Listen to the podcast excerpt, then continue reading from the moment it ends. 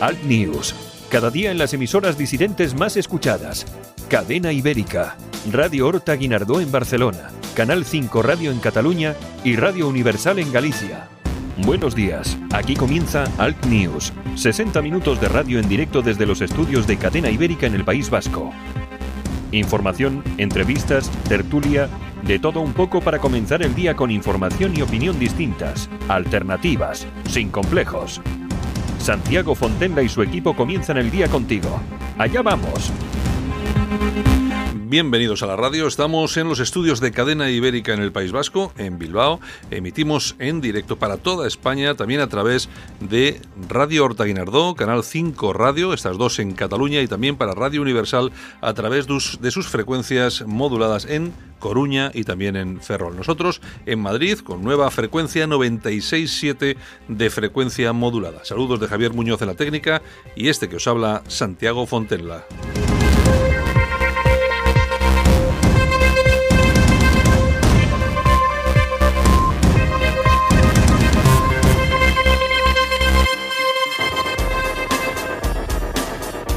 Y el fresco que llega de nuevo a la piel de toro. La mínima va a ser Burgos con 6 grados bajo cero. Las máximas con 22 graditos, esto es increíble, Santa Cruz de Tenerife y Las Palmas de Gran Canarias.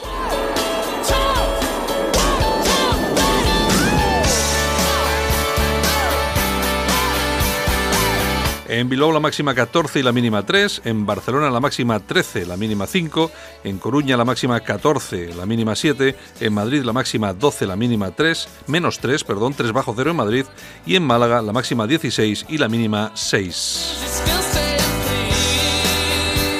Así que se va notando lo que es el invierno crudo de verdad, ¿eh?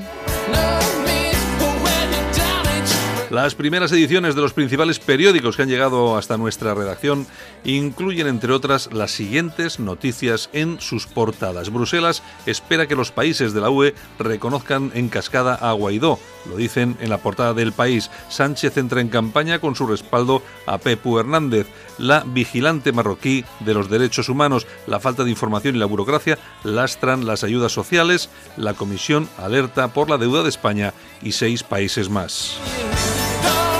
En el mundo, la UE reconoce hoy a Guaidó mientras Maduro moviliza sus milicias armadas. El Partido Popular cerca a Sánchez con un año de investigación sobre su tesis. El fiasco del concurso de Radio Televisión Española perpetúa a Rosa María Mateo. Madrid, primarias sin neutralidad. En ABC, Sánchez, asignatura pendiente. El PP intentará desenmascarar los plagios del presidente en una comisión de investigación con 40 testigos. Copió informes y textos sin citarlos.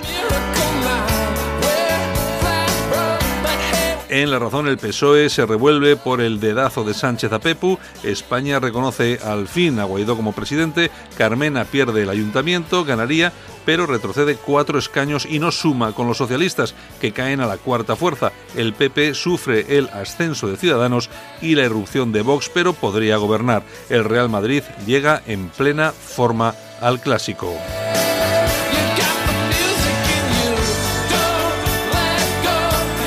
Saludos super cordiales. Comenzamos eh, hoy programa este lunes. Vamos a ir dentro de un momento con los titulares de la prensa digital con Yolanda Couceiro Morín y luego vamos a traer hoy hasta nuestros periódicos al padre Calvo, que es un sacerdote yo creo que eh, muy conocido y muy polémico, porque sus opiniones son realmente muy polémicas. Lo vamos a tener aquí dentro de unos minutos y yo creo que va a ser un espacio de radio realmente entretenido. Gracias por escucharnos, gracias por sintonizarnos, gracias por escogernos. Hay muchas ofertas, pero si habéis elegido la nuestra, os lo agradecemos de verdad. Vamos allá, esto es Al News, noticias e información alternativas aquí en la radio, en Cadena Ibérica. Buenos días. Alt News, cada día en las emisoras disidentes más escuchadas. Cadena Ibérica, Radio Horta Guinardó en Barcelona, Canal 5 Radio en Cataluña y Radio Universal en Galicia.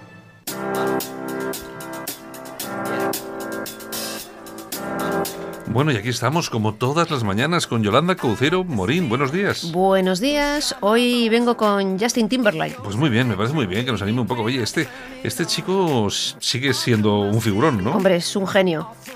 Es un genio, artista con mayúsculas, cantante, bailarín, eh, músico, productor, tiene su propio sello de discos. Bueno, bueno.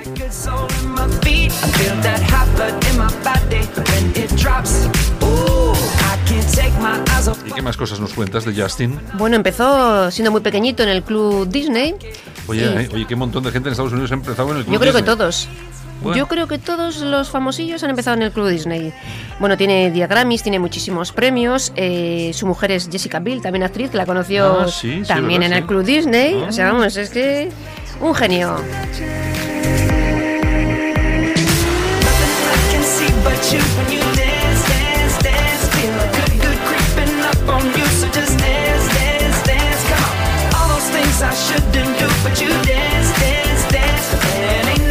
Jessica Biel. ¿Es eso? Jessica ¿Es Biel. ¿Alguna película? Ha hecho, ha hecho muchas películas. Muy muchas, buenas, Muy buenas, sí, sí. buena, sí. Y él también, ¿eh? ¿Y También. cuántos, cuántos años llevan casados estos? tú? 12 ¿Qué? años. 12 añitos. Ya Llevan sabía, 12 años. Ya sabía yo que ibas a conocer el dato ahí a tope. Hombre, sí.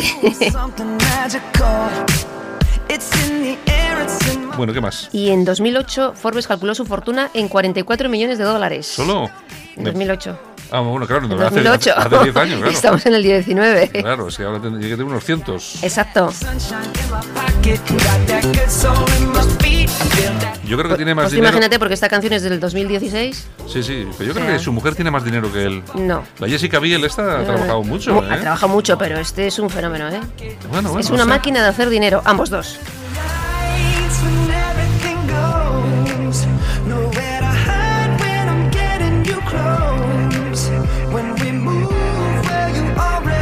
Y esta no ha participado en Gran Hermano en Estados Unidos y así.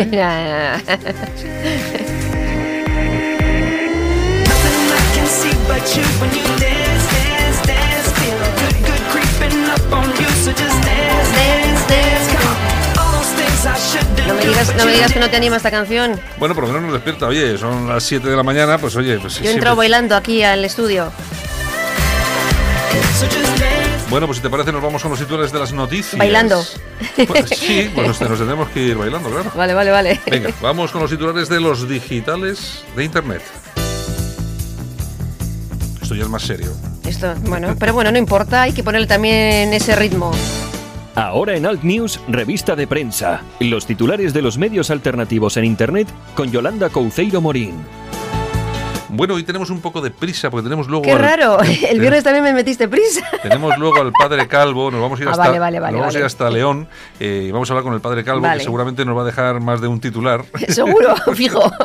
Hoy, hoy, vamos, hoy vamos con el padre Calvo y vamos con Armando Robles y le vamos a, vamos a tenerlo con nosotros, le vamos a entrevistar dentro de un ratito. Vale, vale, vale. Bueno, ¿qué pues si quieres empezamos con infohispania.es. ¿Qué tenemos? Javier Ortega Smith, estaremos en el Congreso cuando este ocupa indeseable decida convocar elecciones. Pues Ortega Smith ha estado en Salamanca eh, reivindicando el archivo histórico de Salamanca y hecho estas eh, Pues falta, declaraciones allí. falta, hace falta. hace. Exactamente. Bueno, seguimos. Ramblalibre.com. Nos vamos con Enrique de Diego. ¿Qué dice Enrique? Pues eh, que Francia se supera en corrección política en Eurovisión. Envía a un Joder. marroquí Kerr. Se llama Bilal Hassani, tiene 19 años y pertenece al movimiento Kerr. La teoría Kerr, ya sabes que es un conjunto de ideas No sé. sobre el género. la primera vez que oigo hablar Bueno, de pues esto. te Bueno, digo tú lo que eres que- experta en esas cosas, o sea, yo no. La teoría Kerr es un conjunto de ideas sobre el género y la sexualidad de las personas que sostienen que las orientaciones sexuales no están inscritas en la naturaleza humana.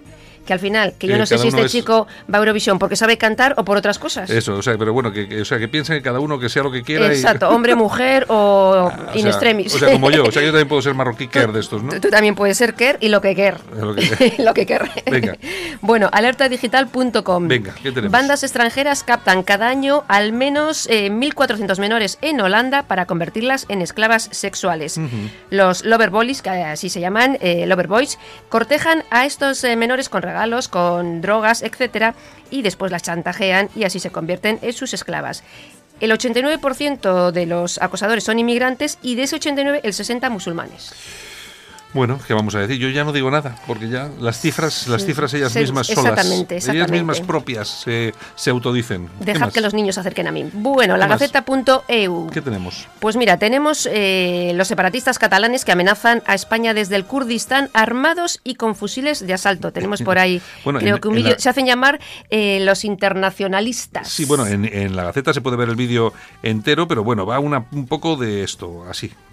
Punt de gravetat en el que ens trobem ara aquí mateix, hem pres la decisió de defensar Kurdistan amb les armes i les nostres vides. Bueno, es que, es que Bueno, la nostra la cosa- lluita diària contra el feixisme de l'estat espanyol és germana de la que ara mateix disputa Nuestra lucha diaria contra el fascismo del. Estado español es hermana con la que realizamos ahora en el Kurdistán contra tal. Bueno, en fin, que no La- saben ni hablar, son la, paletos. cues- la cuestión es la siguiente, eh, que esto es, yo creo que es un delito de amenazas, Sí. porque esto, este comunicado se realiza eh, con la cara tapada Sí, como los, como los terroristas. y con fusiles de asalto. ¿eh? Exactamente. Con lo cual supongo que tomarán medidas. Que lliga tota la classe treballadora.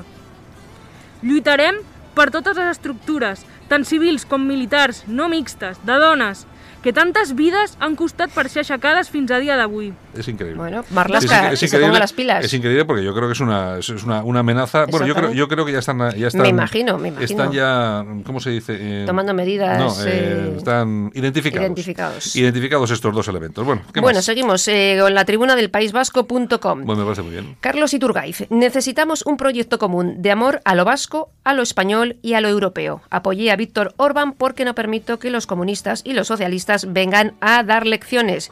Y también ha dicho que Europa sufre eh, porque el terrorismo islamista está incrustado en nuestro seno y procede de un fanatismo religioso que quiere acabar con los valores de la civilización occidental. Carlos Lo Iturgaiz dice Carlos Iturgaiz. dice lo que tú has dicho más de una ocasión, Es, pero lo de, dice que el, él. de que el Partido Popular va a acabar en posiciones muy cercanas a las de Víctor Orbán. y tal. Exactamente, Bueno, bueno. exactamente. Bueno, Bueno, pues se van cumpliendo, se van cumpliendo tus estos. sí. Mis, eh, exactamente, Bueno, hay pa- una- me parezco a Rapel. Oye, hay una entrevista, yo creo que la, la revista Naves en Llamas, creo que es, que publica una, va a publicar, va a publicar. Va va a publicar una bueno, yo, entrevista. yo, yo he leído la entrevista porque yo tengo acceso, Tiene información privilegiada. tengo información privilegiada, entonces he leído la entrevista ya y efectivamente también dices algo, algo, parecido sobre sí, esto, sí, ¿no? sí, sí, sí.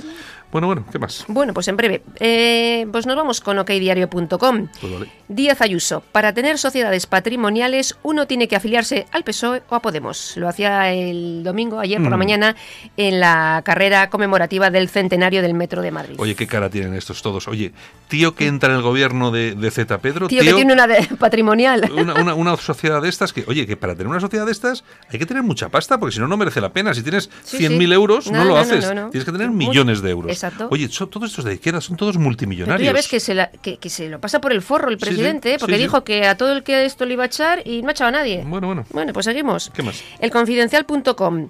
La sexóloga Marlis González, cuarta precandidata a las primarias del PSOE de Madrid. Nos lo vamos a pasar de cine. Sexóloga. Exactamente. Mm, Vaya tela. qué sorpresitas. Seguimos, libertaddigital.com. Elena Valenciano, vuelve, la exministra, que ahora es Elena- eurodiputada. Elena, Valenciano, Dios sí, mío. pues mira lo que ha dicho. ¿Qué es más peligroso, Trump que Maduro? Es que son, es que son Socialistas en estado puro. Son estomagantes, son repugnantosos. Sí, Dios sí, mío, sí, qué izquierda. Qué izquierda más gris, cutre y repelente tenemos en este país. Efectivamente. Ay, Dios mío. Bueno, pues nos vamos a ir a las Toñejas. pues vámonos. Javier Toñejas Javier, por favor, unas toñejitas para alguien. para Hilario Pino. Hombre. Hilar- Hilario Pino. Oye, ¿cómo se ha descubierto el Hilario, eh? Hilario, pero vamos, era- yo ya, yo ya mm, veía ciertos toques rojerío, pero, pero esto, esto, vamos, se supera. Además, esa cara de odio que tiene. Bueno. Bueno, pues le damos las toñejas porque el sábado en la sexta estaban entrevistando a Marlasca Mm. y él insistió pues todo el rato así con esa cara de mala uva, hablando de, pues, de, de Vox, de Sí. no va a hablar, y preguntándole y haciéndole preguntas. Entonces, al final le pregunta pues si Vox es un partido de extrema derecha. Y entonces eh, Marlaska dice que por respeto a sus votantes no lo va a calificar. Pues mira, me parece Ya se ha muy bien. calificado así. Me parece muy bien. Al Hilario que- Pino, pesado. Es que, no, el Hilario Pino, vamos a ver, es que estos, eh, claro, están en la sexta y en la sexta o eres radical o, no, te- o no te dan trabajo. Mm. Sí, sí, sí, sí, y entonces sí. tienen que estar ahí metiendo el dedo en el ojo de continuo. Marlasca ya ha estado, yo creo que ha acertado. Pues claro. O sea, yo no voy a calificar Claro. a 400.000 tíos. Exacto. O sea, ellos votan a lo que quieran y ya está. punto, y, eso de que, y esto de que la gente, esos 400.000 andaluces son fachas, no sé qué, vamos a ver. O sea, eso es, eso es eh, vamos a ver, decirlo ya califica a quien lo A quien dice. lo dice, exactamente. Venga, ¿qué más? Pues aplausos Vamos aquí, le vamos a dar aplausitos. para los venezolanos. Bueno, pues me parece muy bien. Para, para esos venezolanos que se están manifestando, millones de venezolanos en Venezuela que eso tiene un precio. Exacto. Hombre, que los venezolanos que se, que se manifiestan aquí, pues también está bien, Sí, ¿no? sí, sí. Pero los que lo hacen allí, allí. jugándose el tipo... Exactamente, no se es- merecen un aplauso, no, millones de aplausos. No está nada mal, no está nada mal. Pues, muy Pues bien. todo eso. Vale. Bueno, pues ya me voy con mi amigo Justin. Voy a seguir bailando ahí con Javier. Yo, mira, pues no te preocupes porque yo, mira, voy a hacer una cosa. Pues, así te, te despido con... el- Ya que, lo- ya que traes la música, pues ya te... te Me va- despides con ella, ¿no? Exacto. Bueno, señores, eh, buenos días y Empezamos. mañana nos vemos. Un Em- besito desde Bilbao. Empezamos semana, vamos con ello. Adiós. Chao. It goes electric wavy when I turn it on. Off from my city, off from my home. We're flying up no ceiling when we in our zone. I got that sunshine in.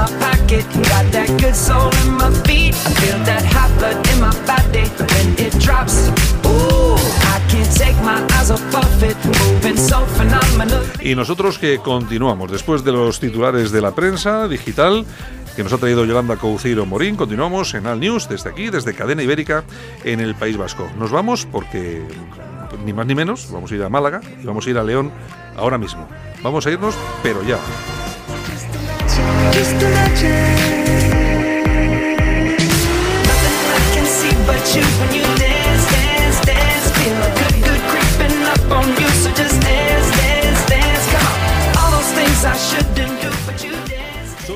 Valientes que quieren un medio de comunicación alejado de lo políticamente correcto y de la realidad cocinada por los grandes medios de comunicación.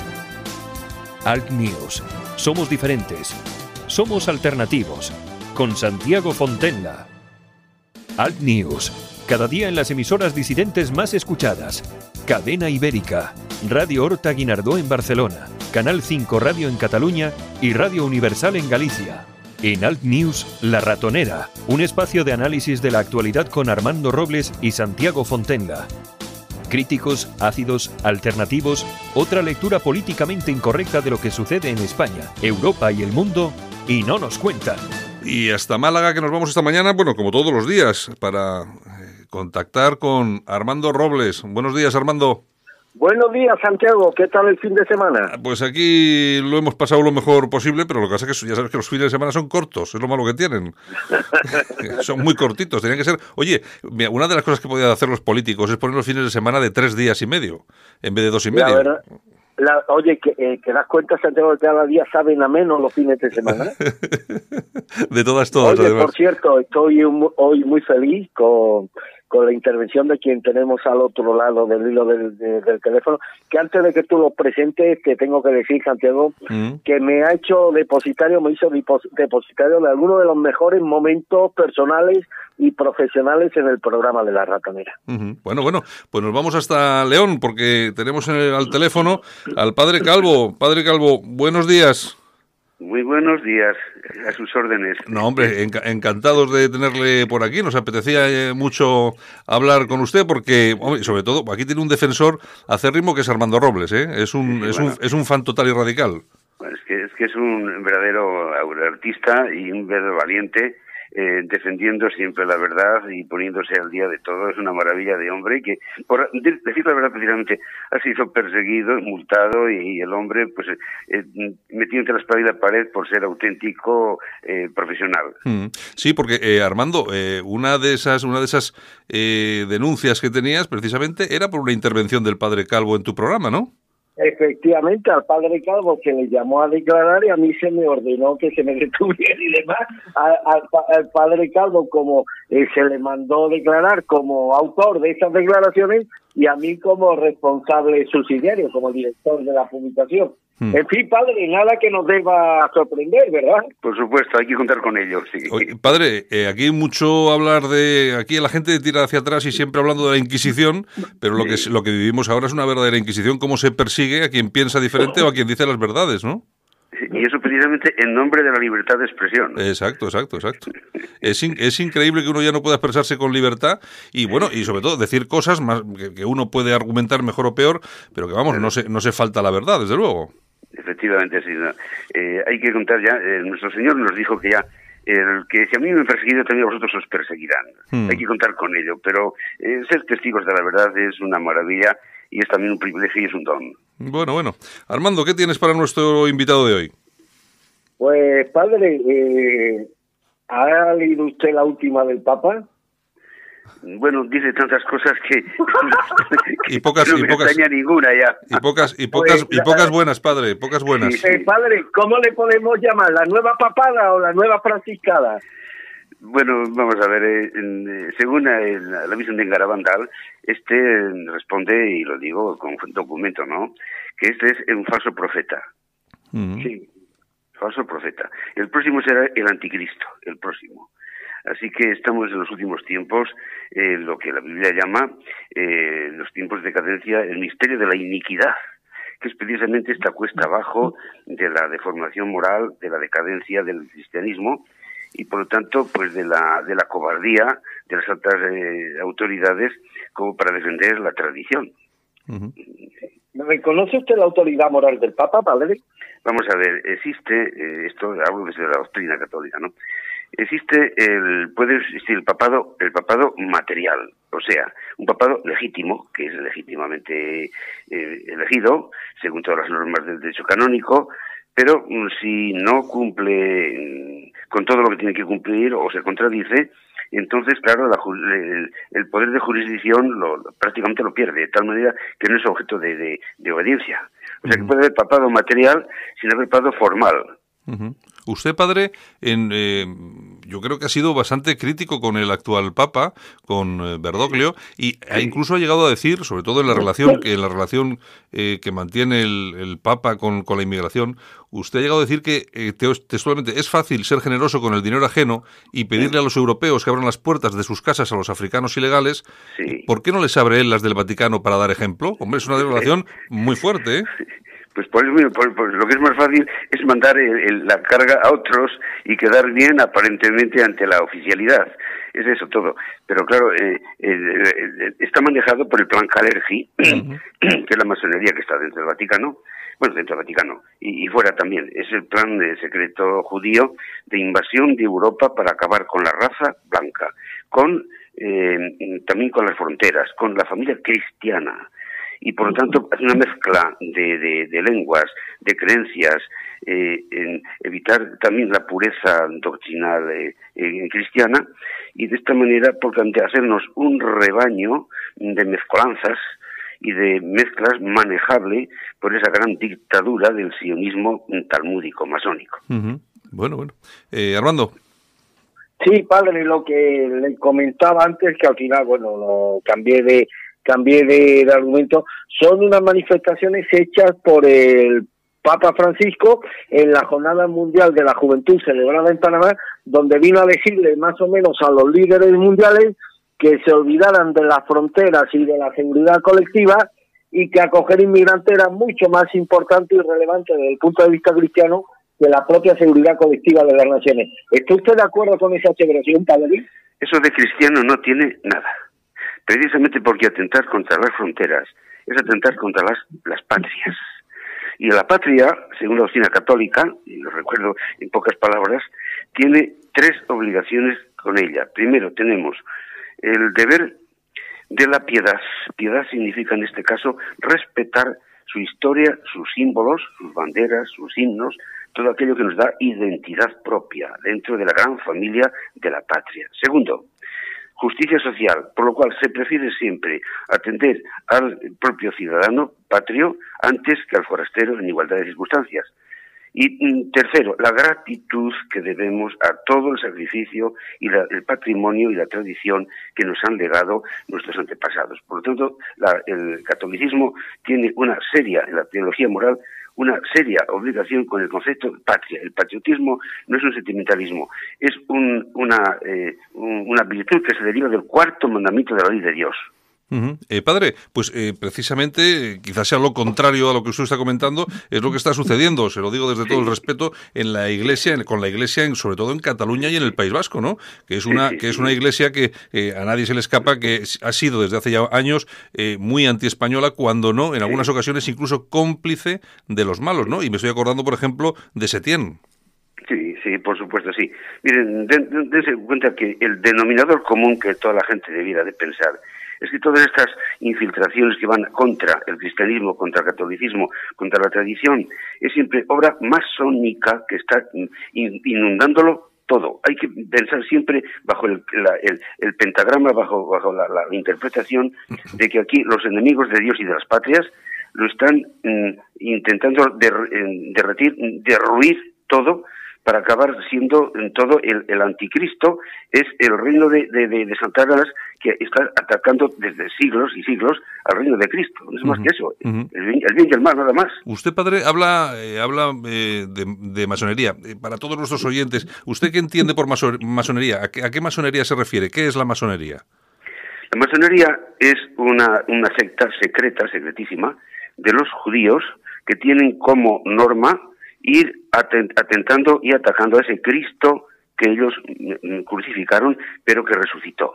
Por lo tanto, están vengándose de él y tratando de hacer que en vez del reinado de Cristo, que es el reinado de verdad primero, de justicia después, de paz consecuente, pues todo lo contrario, es el, el, príncipe de, la, de este mundo, como dijo Cristo, es decir, el, el maestro de la mentira, el que está intentando derruirlo, mm, mm, eh, envenenarlo todo con el error, la confusión y por lo tanto la desunión. Ellos son el lema, divide y vencerás. Por lo tanto la masonería, que es un conjunto de logias, se meten en los gobiernos, en los bancos, en, en, el, por supuesto en el Vaticano, en todos los medios importantes en el, a nivel mundial, de tal manera que al final ellos puedan decir, señores, ahora derrotamos a Cristo. Es lo que andan buscando, es el anticristo.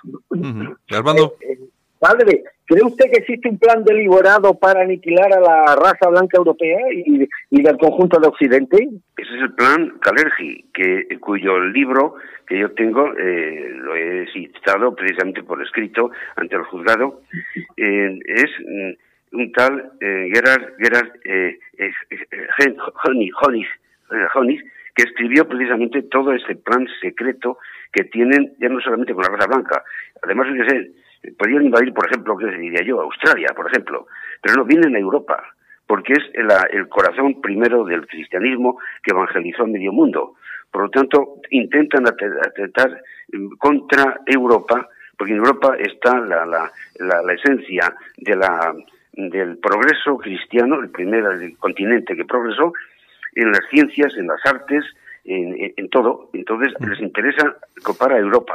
Sí, porque, eh, padre, aquí hay una cosa, aparte de que a uno le pueda gustar más, pueda compartir eh, ciertas teorías o no, puede estar más de acuerdo con usted o no, pero lo que sí es cierto es que la esencia europea es cristiana y que, y que eso se está perdiendo, y sobre todo, eh, no solamente ya por la dejadez de los propios europeos, que somos también eh, de lo peorcito que uno puede tener, pero eh, lo que sí es cierto es que llega un montón de inmigración incontrolada, pero que no es una, no es una inmigración que puede ser, yo que sé, pues hispanoamericana, pues que es un poco, es cristiana, como nosotros, sino que llega una inmigración que es justo lo contrario, y no solo eso, sino que piensa y cree y trabaja para cambiar Europa, tal como la conocemos, para convertirla en otra cosa, ¿no? Eso es evidente. Vienen manadas, rebaños de, de, material humano eh, identificado y por lo tanto incluso sin control ninguno eh, médico, con lo cual las enfermedades también se nos pueden eh, almacenar aquí. Y por lo tanto, pues está clarísimo que, que ya no son cuatro, cinco, seis o veinte técnicos que busquen aquí trabajo en Europa, como lo hemos buscado nosotros también en, en América y en Alemania y en varios sitios. No, no, es que son como rebaños que vienen prácticamente en plan eso, invasivo y encima, eh, como tienen protecciones oficiales, eh, además con la gravísima contradicción de que hacemos vallas en Ceuta y Melilla y sin embargo cuando salen a la valla del Mediterráneo vamos a buscarles. Sí, Armando. Eh, padre, ¿sería desproporcionado calificar de basura moral a la Iglesia catalana? Basura moral, no, no, no, tanto como basura moral. Lo que sí está claro es que está tan infiltrada ahí la masonería para desmontar a España, comenzando por una, una punta, si se deja, si se deja, que después irán minando todo lo demás. Por lo tanto, ahí sí que hay una implicación de falta de, de fidelidad a la doctrina y por lo tanto una politización incluso los obispos, que, se han declarado además independentistas, que va contra la Constitución, contra la patria, contra el sentido común y, contra la fe católica. Por lo tanto, ahí sí hay una, falta grave y además de escándalo que dan, que también es otra cuestión que también repercute en los demás. Eh, llamar basura, bueno, pues es un poco fuerte eso, pero por sus frutos les conoceréis. Hmm. Sí, pues la verdad es que eh, ejemplo, ejemplo, no es que estén dando un buen, un buen ejemplo. Bueno, si le parece, cambiamos un poco de tercio y, y, hablamos de la exhumación de, de Franco. ¿Qué opina usted sobre este tema? Pues que eso es otra otra mezcla que viene de fuera, pura masonería. Que el, el comunismo nunca perdona las derrotas, jamás.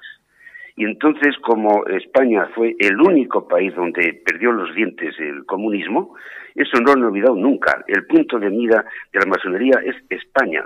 Es donde está todavía el centro del catolicismo occidental y es lo que quieren minar. Por lo tanto, eso es una profanación. No se trata de un traslado provisional, pues por hacer, por ejemplo, unas obras que para se traslada un, un, cadáver eh, provisionalmente pues para mientras se hacen se hacen unas eh, unas reformas o unas obras no no no eso es odio eso es por lo tanto intento de venganza cuando ya está muerto cuando no puede defenderse y además atenta contra la historia atenta contra eh, la, la, la, grandeza de, de España contra nuestros mártires la sangre y el sacrificio que hicieron para que vivamos mejor que en aquella época entonces eso no tiene ningún sentido nada más que la venganza y el odio.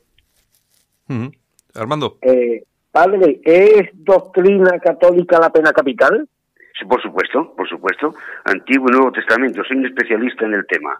Tengo 39 capítulos en mi libro Los porqués de la pena capital, enviados a la Iglesia y al Estado sin respuesta de los, mismos. Lo tengo publicado esto también en mi libro, mi ensayo filosófico, Mentiras Democráticas y Cartas Oficiales sin Respuesta. La pena capital, por lo tanto, no es una opinión propia. Cuando una cosa está definida y revelada, ya no caben las especulaciones. O se admite o se rechaza, pero no se discute.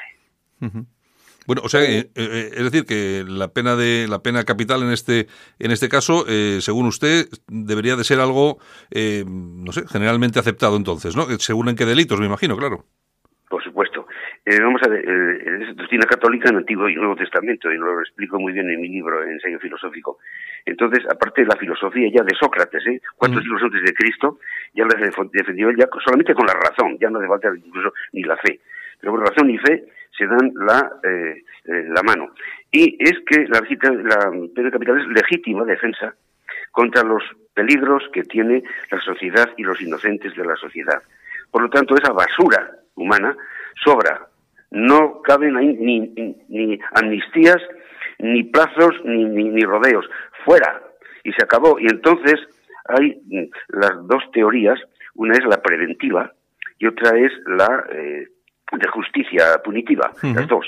Una, pues por, para, para poner en guardia a los demás, y, metiendo el miedo del, del, castigo posible. Y después la otra es la, la, punitiva, de estricta justicia, de dar a uno lo que es suyo en la misma proporción en que ha delinquido. Y ahí se incluye no solamente el asesinato de personas inocentes, sino también el secuestro. Bueno, de hecho, la pena capital está hoy vigente en algunas de las de las democracias más importantes del mundo, como puede ser Estados Unidos, y no tienen ningún tipo De, problema en, en, aplicarlo. Efectivamente, y no hay ninguna objeción, ni filosófica ni teológica en contra, no la hay.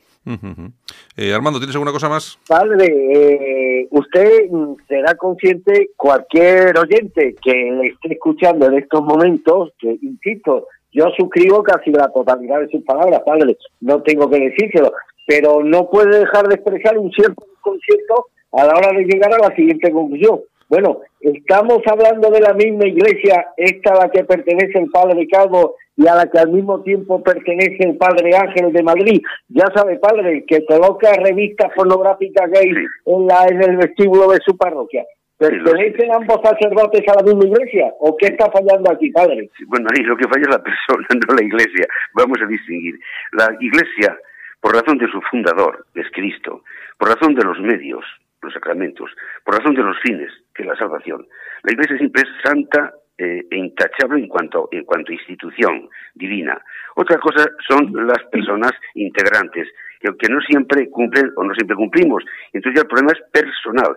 Entonces concretamente se habla mucho también de la Iglesia del Vaticano II, que ha sido una tergiversación en varios puntos importantes de la doctrina católica. Y en ese sentido, esa tergiversación y esa falta de, pureza de la, de la, de la doctrina, que hoy día no se, no, no, no, siempre se, predica, ahí está la diferencia entre eh, lo que es la doctrina en sí y quién es el que la predica si no es fiel a la misma son dos cosas distintas. Eh, padre, eh, si le parece, vamos a hablar un poco de, de políticos, no de política, de políticos, y qué le, y, qué le, qué le parecen. ¿Qué le parece, por ejemplo, eh, y luego, si quiere, hacemos un pequeño recorrido por todos los líderes, pero en principio me gustaría preguntarle por Pablo Iglesias de Podemos, ¿qué le parece? Bueno, pues un marxista, que, no hace falta discutir mucho de ello, es un impresentable, sencillamente. bueno, ¿y, y, el, ¿y el actual líder del Partido Popular, Pablo Casado? Bueno, estos que comienzan ahora empiezan siempre con buenos eh, propósitos. Veremos a ver lo que hacen o les deja el sistema, que aquí lo que falla es el sistema. Mm. Una cosa es prometer, yo lo dijo hasta me parece que fue eh, Tierno Galván, que hay muchas leyes que se hacen para ganar votos y popularidad, pero no para cumplirse. ¿Y Pedro Sánchez qué le parece? Bueno, este, una revista, es evidente, una revista de casualidad y por cobardía del otro, que tampoco dio la cara en su día, fue flojo, y entonces pues este pues ha aprovechado la, circunstancia, pero ni siquiera está elegido por los españoles, o sea que ha sido una, una cuestión, digamos, de hacer, hacer una hacer Usted, usted ha llegado a decir de él que, eh, que la maldición divina podría cernirse sobre Pedro Sánchez si exhuma los restos de Franco. Eh, a ver, yo personalmente, ojalá, pero bueno. No sé, no sé, no sé usted qué piensa. No, no, no, recuerdo que haya dicho tanto yo como eso, no sé, no, tanto como eso que sea una, eh, un castigo divino. Eso ya, se encargará la providencia de dar a cada quien lo suyo, ¿no? Pero bueno, en principio no se puede tampoco profetizar nada. Lo que sí está, está claro es que el intento de este hombre, a falta de ideas eh, eh, serias, políticas, y como no sabe además gobernar, se dedica a hacer estas originalidades como para tratar de, hacer eh, simpatías en, los suyos, claro, en, la rojería.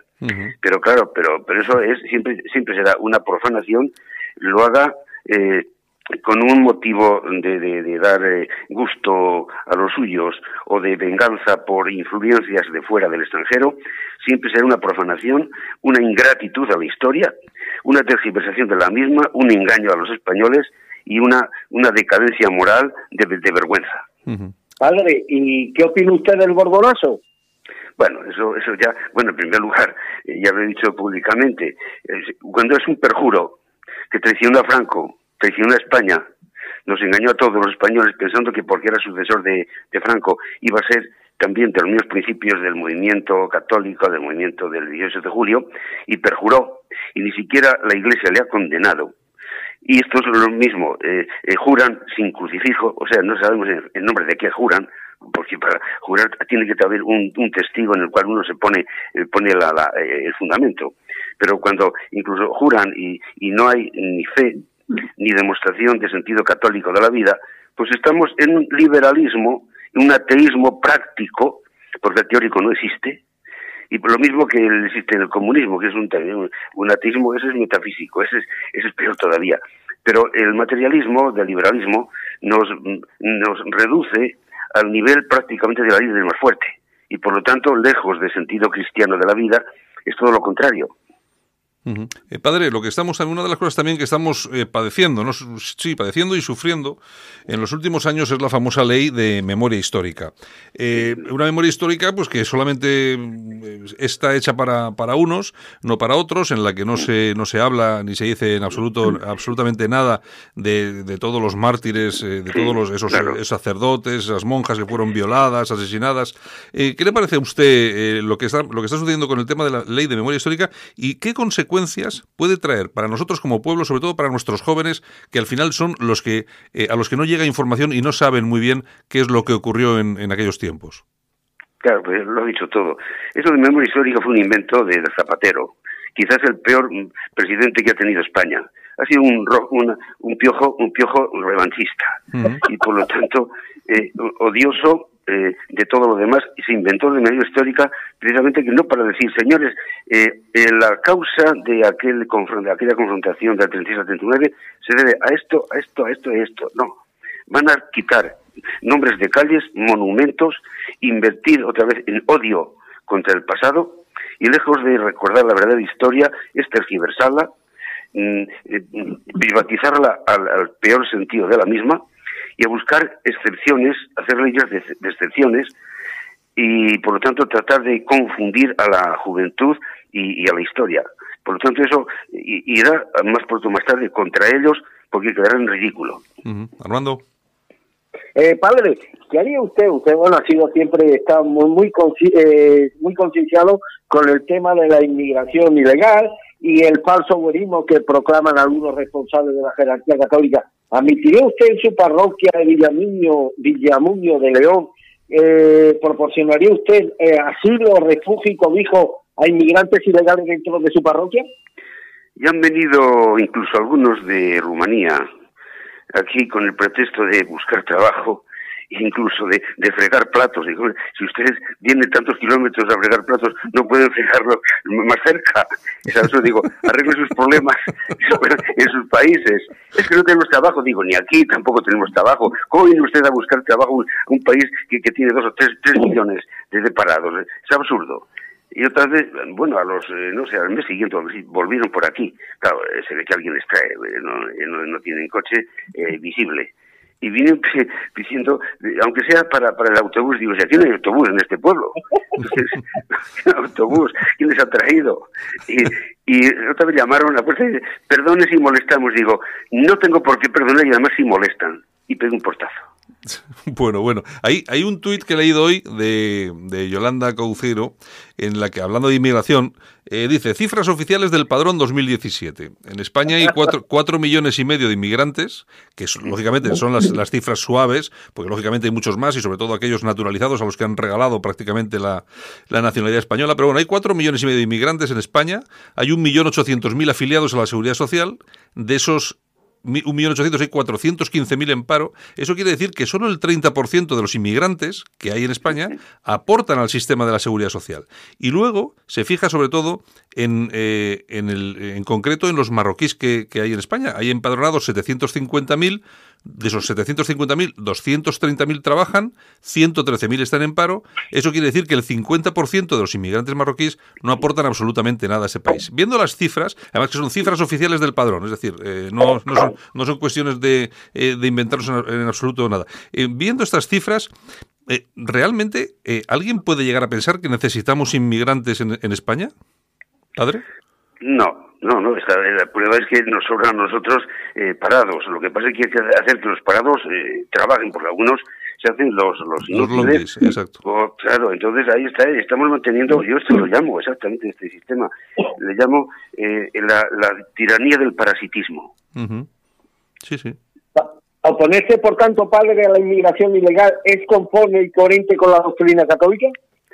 No, porque es una invasión. Y entonces el gobierno lo que tiene obligación, si fuese cristiano, es poner orden diciendo, señores, aquí el que venga es con un contrato de trabajo, con una, inspección médica para que no nos traiga posibles enfermedades, y venía a trabajar y se acabó. Pero eso no tiene que ver con los rebaños que mandan. Eso es clarísimo que no hay autoridad para poner ahí valla auténtica y entonces está permitiendo la invasión porque esto lo manda la masonería. Mm, eh, padre, padre, lo que pasa es que alguno podría decirle a usted que claro, que es que ver lo que estamos viendo, por ejemplo, en el, en el Mediterráneo, en el Estrecho, donde mueren incluso de vez en cuando algún niño, que, que, lo sacan mucho, por cierto, en televisión, si es que ocurre, por desgracia, un asunto de estos, pero eh, alguno podrá decirle que usted no tiene ese alma caritativa cristiana si quiere impedir todo esto.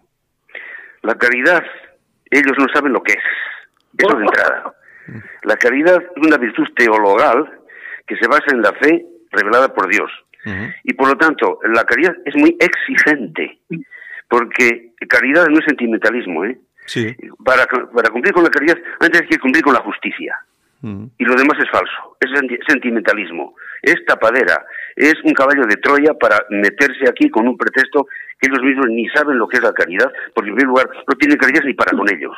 Uh -huh. Hay una cosa, hay una cosa, padre, que me llama la atención, que yo creo que hemos tocado antes un poco así de pasada, pero que en la mayoría, en la mayoría de la inmigración que recibe Europa y España es, eh, es inmigración eh, musulmana, bien, no es, sí. no es, no es, eh, no, no, son cristianos Cristiana. que vienen de, cristianos que vienen de, bueno, incluso cristianos que pueden venir de Siria, porque claro, aquí hablamos de refugiados, pero los refugiados cristianos no, no los traen por aquí, los dejan allí que los maten los, los, los asesinos del ISIS, ¿no? entonces, claro, al final uno lo que piensa, yo es es una cuestión de, no sé, de, meditarlo un poco, ¿no? Si nosotros abrimos puertas si esas puertas se abren básicamente a personas que tienen eh, una forma de, ver y entender la vida que es absolutamente contraria a la nuestra, hablo, de religión, que es el, Islam en este caso, eh, con todo lo que tiene que ver, el trato a las mujeres, el trato, bueno, pues, eh, no tiene nada que ver con nosotros, que nosotros, por, por, suerte, durante tantos siglos y siglos hemos vivido en libertad aquí en Europa, ¿no? al final, lo que, de lo que estamos hablando es que hay una sustitución étnica, ¿no? Y entonces, los europeos, pues, poco a poco, van, van siendo sustituidos se, se sustituye, y entonces Europa cambia radicalmente de cómo la hemos la han vivido nuestros nuestros abuelos y nuestros padres, cómo la vivimos nosotros, a cómo se va a vivir hasta ahora. Y lo digo porque, por ejemplo, en Europa ya tenemos, el otro día había un había unas cifras, me parece que salieron en algún sitio, había ya más de 100, eh, eh, zonas de esas que se llaman no-go zones, que son eh, zonas controladas por la Sharia musulmana, donde ya no entra ni la policía. Es decir, que se está, se está reconfigurando lo que es Europa tal y cual la conocemos. Sí, sí. Y además una cosa, están invadiéndonos con mezquitas. Mientras que nosotros no podemos hacer ni levantar ni, una ermita, ni, una, una, capilla en, en, sus, en sus eh, países, eh, los cristianos, digo. Entonces, ¿qué ocurre? Que aquí está clarísimamente que hay una mano negra, es el poder, el rostro oculto, que está mandando que esto, mm, se, que los eh, estados europeos admitan este asunto en contra de lo que dijo Putin cuando dijo que si a él no le dejan hacer una iglesia en la Meca, él, no da ningún terreno a los musulmanes para que hagan en Moscú una, una mezquita. Ese hombre sí, sí tiene sentido común. Pero lo demás, pues se ve que es clarísimamente un efecto mm, de la mano negra de la masonería, que además lo está metiendo aquí, después de, en España, como que fuese el basurero del mundo, cuando ya ni en Malta les reciben, ni en Italia hay hartos, y, está creciendo la extrema derecha en este sentido de ir en contra de, nos meten para acá. Parece que somos el, último basurero del mundo. Y hablando de, hablando de extrema derecha, padre, que hombre, yo no creo que lo sea, pero hay mucha gente que a Vox lo, lo tilda de extrema derecha. ¿Qué opina usted de Vox? Bueno, vamos a ver, eso de extrema derecha también es un término falso, ¿eh? Claro. Porque una cosa es la derecha y otra cosa es la extrema derecha. Hmm. Pero aquí ya meten todo extrema derecha todo lo que huela, huela a derechismo. Todo lo que huela a tradición. Y ahí está el, truco. Extrema derecha sería ya, pues, una especie como de, racismo. ¿eh? Hmm. Eh, pero eso no tiene nada que ver. Mientras que la derecha, si es tal, tiene que ser firme. Firme sin racismo, pero por justicia. Y por lo tanto poner fronteras donde hay que ponerlas y controlar más las cosas, porque es que si no, esto se acaba eh, en una especie de una mezcolanza y en una anarquía práctica. Ese es el problema. Sí, le preguntaba yo por Vox, por el partido Vox. ¿Qué le parece? Pues bueno, por lo que dicen, bueno, en primer lugar, no es confesional, ¿eh? No es confesional. Eh, yo he dicho, publicado en el Diario de León que cuando me han preguntado esto, yo digo a mí el yugo y las flechas o nada más. bueno, el candidato, el, me han dicho que el candidato por Vox en León va a ser eh, eh, una persona que, que fue hasta no hace mucho tiempo presidente de la Fundación Francisco Franco. Eh, sí, bueno, sí, este, el que ha sido el jefe de Falange, Jesús Prieto Olivera, sí. ha dicho, ha dicho públicamente que va a votar a Vox. Bueno, que haga lo que quiera eh, yo, eh, eso sí, que se afecta un poco más a nosotros, el Vox sí, pero en primer lugar no es confesional. Segundo, mm, lo que prometen, se lo dejarán hacer según el sistema, que es el último término el que pone coto a la hora de la verdad, pues yo desconfío un poco eh, de todo esto. Armando. Eh, padre, también está muy en boga actualmente, muy de actualidad informativa, la negativa de la oposición de Donald Trump, se opone con firmeza a que su país acoja millones de personas que han sido incapaces de sacar a flote a sus propias naciones, habiéndolas convertido sobre todo en focos de injusticia, de pobreza, de criminalidad, de corrupción, de basura moral y de putrefacción moral. ¿Apoya usted la, eh, este intento de Donald Trump de parapetar las fronteras de su país? Lo que estoy de acuerdo con Trump es que es un hombre de autoridad y que por lo tanto intenta poner ahí un filtro para evitar falsas inmigraciones, delincuentes, drogadictos y mangantes. En eso tiene toda la razón, tiene toda la razón. Que ponga, que ponga alguien que, que, demuestre que tiene que existe todavía la autoridad para defender la propia patria. Bueno, que claro, eh, precisamente por, por, por, intentar hacer eso, proteger sus fronteras y tal y cual, es acusado permanentemente de racista, de tal. Yo creo que yo creo que se usa, se usa lo del racismo con mucha con mucha tranquilidad. Nosotros, por ejemplo, en España, en España jamás hemos sido racistas. Fíjese usted en esa historia negra, en esa leyenda negra que sobre los conquistadores españoles y tal, y eh, fíjese usted que a todos los niños, cuando iba por ahí un marinero, un conquistador de aquellos tiempos, eh, a todos los niños que se producían de, aquella, de aquella llegada de españoles allí eran reconocidos por los españoles. De hecho, de ahí salen todos esos apellidos Rodríguez, de Domínguez, etcétera, etcétera. Nosotros nunca, nosotros nunca, es decir, nos hemos mezclado, nunca mejor dicho, con, con aquellas personas que ya estaban allí. Es, cuando la gente nos acusa de racistas a los españoles, sobre todo vinculado con esa leyenda negra, eh, mienten, ¿no es así? Sí, claro, efectivamente. Es que, vamos a ver, finalmente el delincuente, para, hacerse, mm, eh, tratar de justificarse, acusa a los demás de lo que él es. Antes de que le insulten, le digan el calificativo que se merece, es el que ya viene, de momento, ya insultando. Cuando realmente el racista es el que atropella las leyes de los demás y se siente con derecho a hacer un Estado dentro de otro Estado. Y por lo tanto invade y está metiéndose en casa ajena. Ese es el racista. Sí, Armando. Eh, padre, ¿qué opina usted de Caritas? Bueno. Bueno, que Caritas se ha convertido prácticamente en una ONG. Yo lo que no he tolerado es que nos hayan dicho, concretamente por uno de los miembros de, de aquí, de aquí, que es que en, admiten a cualquiera que venga, no preguntan ni por nombres, ni por religión, ni por ideología y tal. Pues entonces, ¿eso qué es? Eso es simplemente dar de comer tan solo porque uno tiene estómago. Pero claro, pero, pero eso, eso simplemente, eso, eso, es, eso es filantropía, filantropía, pero la caridad, la caridad es muy exigente y pone condiciones. No vale cualquiera, y no vale cualquier eh, credo, no vale cualquier intención porque estamos a veces incluso alimentando a los que nos van a pisar en el cuello cuando puedan. Hmm, bueno, fíjese usted hasta dónde llega eh, todo ese tipo de cosas, que no es precisamente Cáritas, pero bueno, también es una organización conocidísima como es Cruz Roja. Aquí, eh, nosotros que estamos en, Bilbao, eh, en, en las oficinas de Cruz Roja, han puesto ya la Cruz Roja y han puesto al lado una luna roja una media luna roja eh, musulmana porque eh, para atender a todas las personas que llegan y tal y cual. Mm, yo no sé, a mí, eh, no sé qué opinará el común de los mortales, pero a mí me parece o, una dejación o un poco un, un, insulto a todos a todos aquellos necesitados que son que son cristianos, ¿no? Claro un insulto permitir aquí la, la luna, la luna, la, media luna. Es una contradicción, es un absurdo. Esto ya digo, esto con Franco no pasaba, eso por supuesto. Y entonces, esto, esto es una, una demostración de que la democracia no tiene autoridad, que como bien dijo Santo Tomás de Aquino, que solamente hay tres clases de, de gobierno. ¿eh? El gobierno monárquico, que es el perfecto, si cumple con lo suyo, claro. Eh, ¿en, qué, ¿en, qué, puede derivar la monarquía? En, pues en tiranía. Claro, si abusa, el que manda abusa del poder puede acabar en tiranía. Bien, pero eso, la culpa no es de la monarquía bien entendida. Segundo, la aristocracia.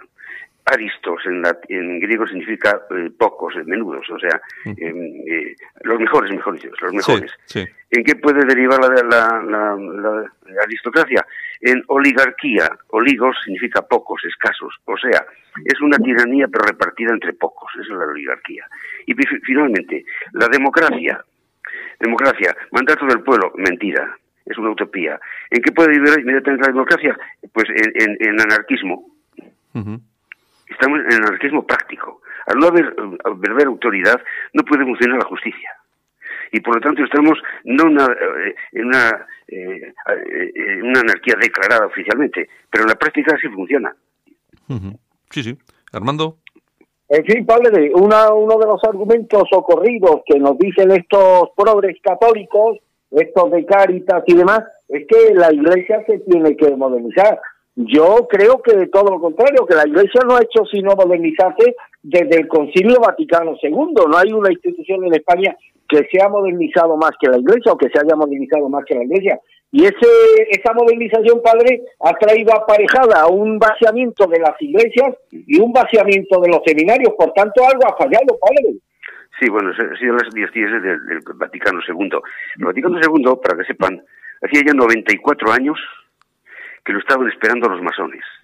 Porque lo que hicieron el Vaticano II, pues, quisieron hacerlo en el Vaticano I, en 1870, con el gran santo, es beatificado, Pío IX. Y Pío IX se dio cuenta de la tergiversación que iban a hacer, de la falsificación, les dio con la sartén en las narices y no pudieron hacer allí lo que hicieron más tarde. Por eso aquel concilio es auténticamente dogmático y fue eh, una, una defensa para el problema del modernismo y por el problema de los errores que entonces tenía eh, estaban padeciéndose, ¿no?